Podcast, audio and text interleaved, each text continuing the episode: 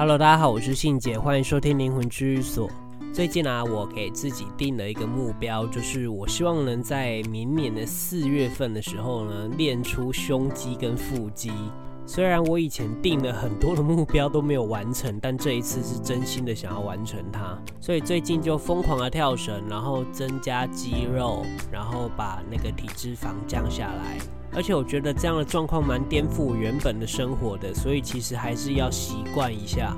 然后如果你也想要跳绳啊，我可以建议你去迪卡侬买那个会帮你计次数的跳绳。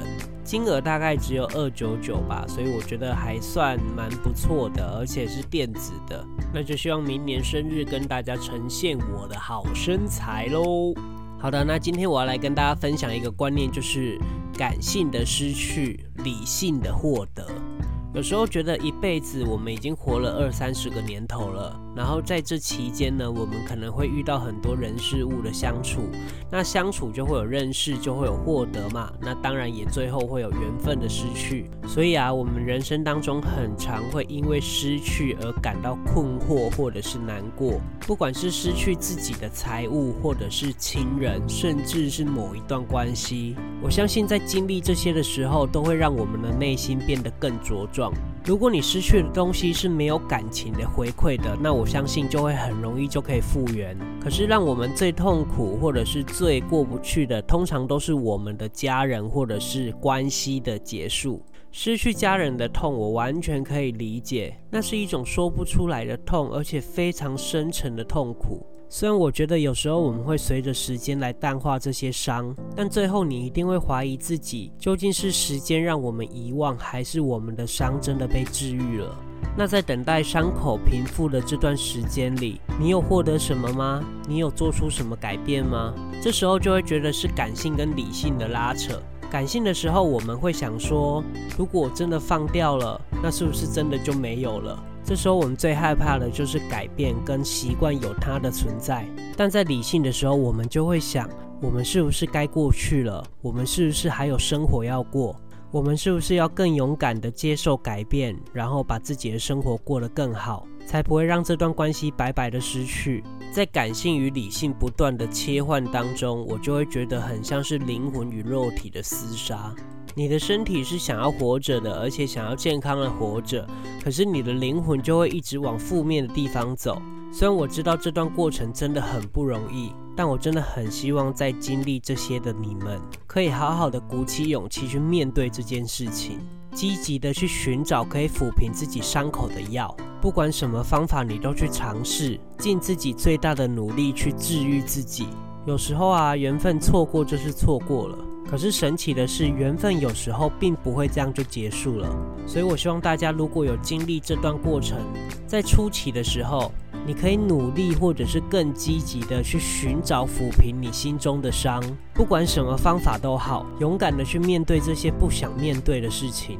当你把这些事情都做完之后，第二件事情你可以做的就是改变。你可以尝试去改变你的生活习惯，你可以开始去学习新的事物。然后让自己定一个目标，努力的、尽力的去完成它。虽然我真的觉得改变是非常困难的，但是你一定要逼自己去改变。当这些好的改变慢慢的发酵之后，你就会发现，其实你获得的很多。所以这时候，你第三件要做的事情就是转念。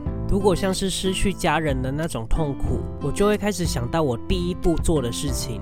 而第一步要去做的就是面对它。像我们在办事的时候，也有很多人是放不下已经过世的亲人的。当这些人去面对这件事，然后也做出可以帮助自己家人的方法，通常你尽力的做好这件事之后，你心里的伤就会好一半了。所以我觉得那是一种遗憾的补偿吧。但事实上，对于我们这些通灵人来说的话，对方是真的有得到很大大的帮助。而这段彼此痛苦的过程，就是因果的束缚。当你鼓起勇气，主动把这个因果的束缚解开的时候，你当然就会快活很多。而相对的，对方的感受一定也会跟你一样，有点像是两个人在心里一起达成了和解吧。所以其实，如果你有对某一个人的情感特别深刻，或者是随着时间的流逝也没有让你的伤抚平了一些，那就代表有极大的可能你跟对方是有很深的因果关系的。所以解铃还须系铃人，这件事情一定是你们两个彼此在当时的时候做出的事件所衍生出来的因果关系。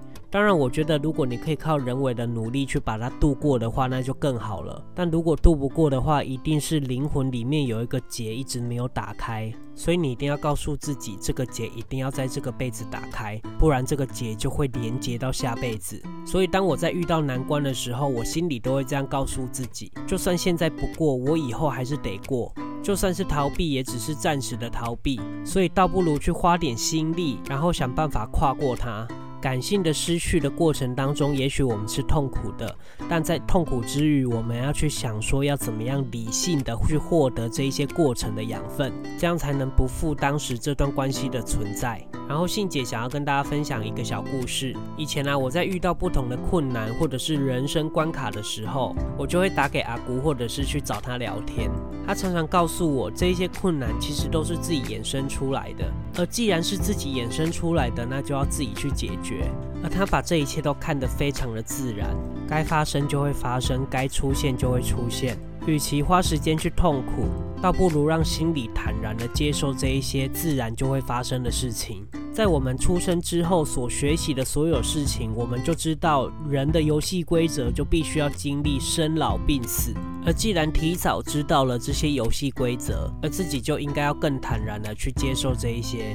虽然我觉得啊，我现在还没有办法像阿姑这样豁达，但是我相信我有一天一定可以达到这样的境界。而且其实我认识阿姑十几年了，在这十几年的期间，我有看过阿姑遇到很多的难关，而我相信她从这些难关的养分里面获得了非常多的成长，才能造就现在的她。好的，那这一集我们就讲到这边。如果你还没有订阅灵魂治愈所频道，也还没有追踪灵魂治愈所 IG 的，赶快订阅跟追踪。然后谢谢大家收听灵魂治愈所，我是信姐，我们下次见，拜拜。